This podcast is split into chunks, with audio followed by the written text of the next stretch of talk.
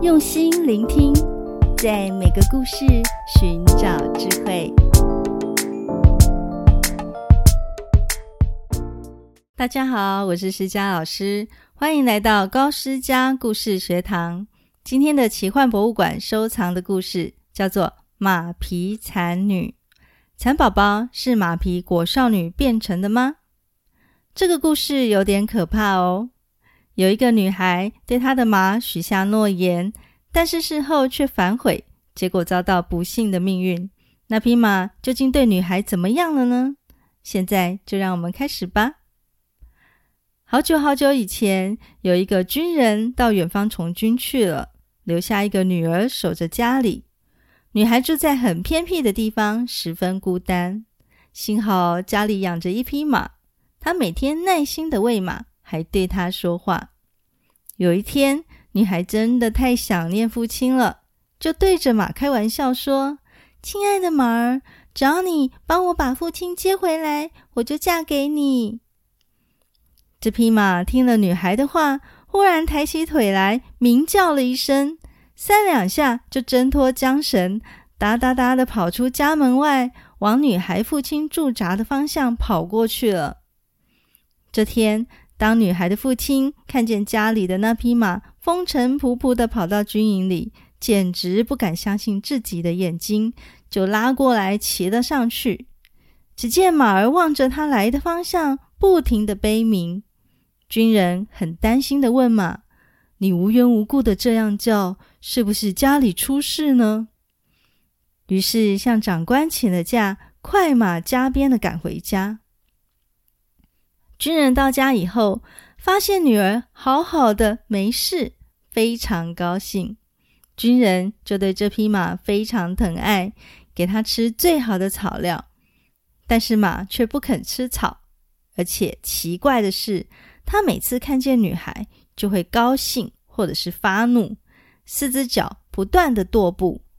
军人觉得奇怪，就私下问女儿说：“这到底是怎么回事？”女孩笑着说：“爸爸，那匹马哦，以为我要跟他结婚呢。”就把开玩笑的事一一告诉父亲。军人却皱着眉头警告女儿说：“这么丢脸的事，你千万不要说出去。”军人对马的企图感到厌恶，当天就埋伏在暗处，用弓箭把马射死了，还剥下它的皮，把马皮晒在庭院中。处理完马的尸体后，军人就回到军营了。这天，女孩和邻居家的姑娘在庭院里玩耍，绕着马皮追来追去，玩到有点累了才停下来。女孩一时兴起，提起脚踢着马皮说：“哈哈，你是畜生，还想娶人做妻子？这样遭到剥皮的命运，不是自讨苦吃吗？”哈哈哈。话没说完。马皮突然轻飘飘的飞起来了，从女孩的脚开始往上卷，把她整个人都裹得紧紧的，然后飞到天上，一下就不见了。邻居家的姑娘看见这个变故，又惊慌又害怕，不敢上前追，连忙派人去告诉女孩的军人爸爸。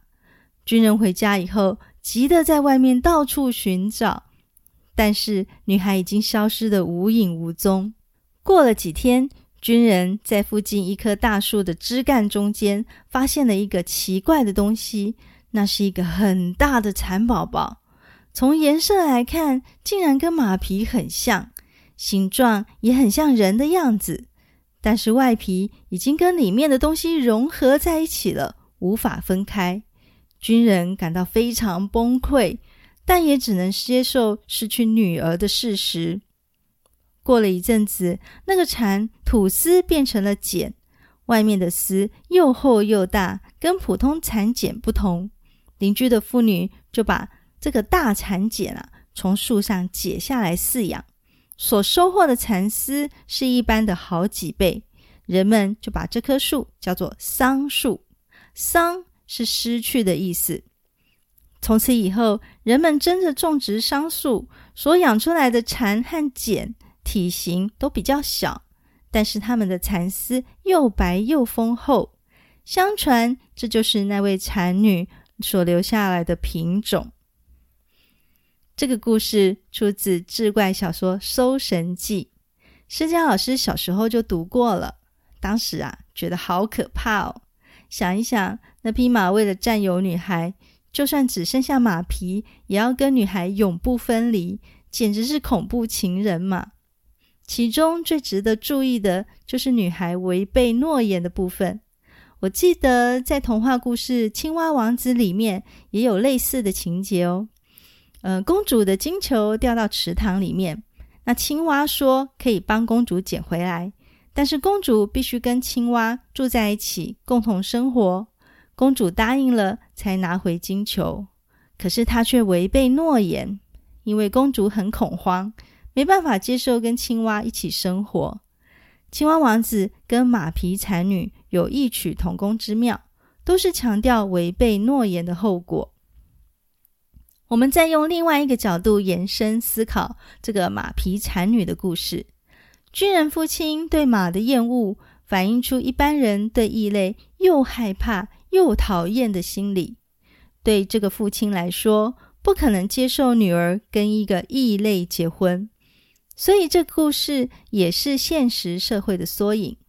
如果我们把异类想象成身份地位不同的对象，就能联想到故事想表达的可能是结婚门不当户不对的结果，那就会产生悲剧。讲到这里啊，施佳老师又想到梁山伯与祝英台的男女主角最后都变成蝴蝶，而在马皮蝉女的故事里面，因为父亲的强势介入，害马跟女孩变成蚕宝宝。也许古人认为要像这样转化形体。彻底的脱离人类社会，才有可能打破门第的樊篱吧。这个故事虽然有点可怕，但还是有它的启发性。你喜欢今天的故事吗？推荐您延伸阅读施佳老师的著作《文言文阅读素养：新看古典小说的故事古今对照版》，五南出版。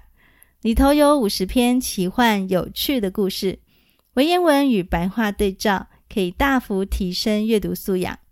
另外，本节目每一集的叙述栏都有小额赞助的功能，欢迎大家请施佳老师喝一杯五十元的咖啡，只要小额赞助，就能让我更有创作的能量哦。我们下次见。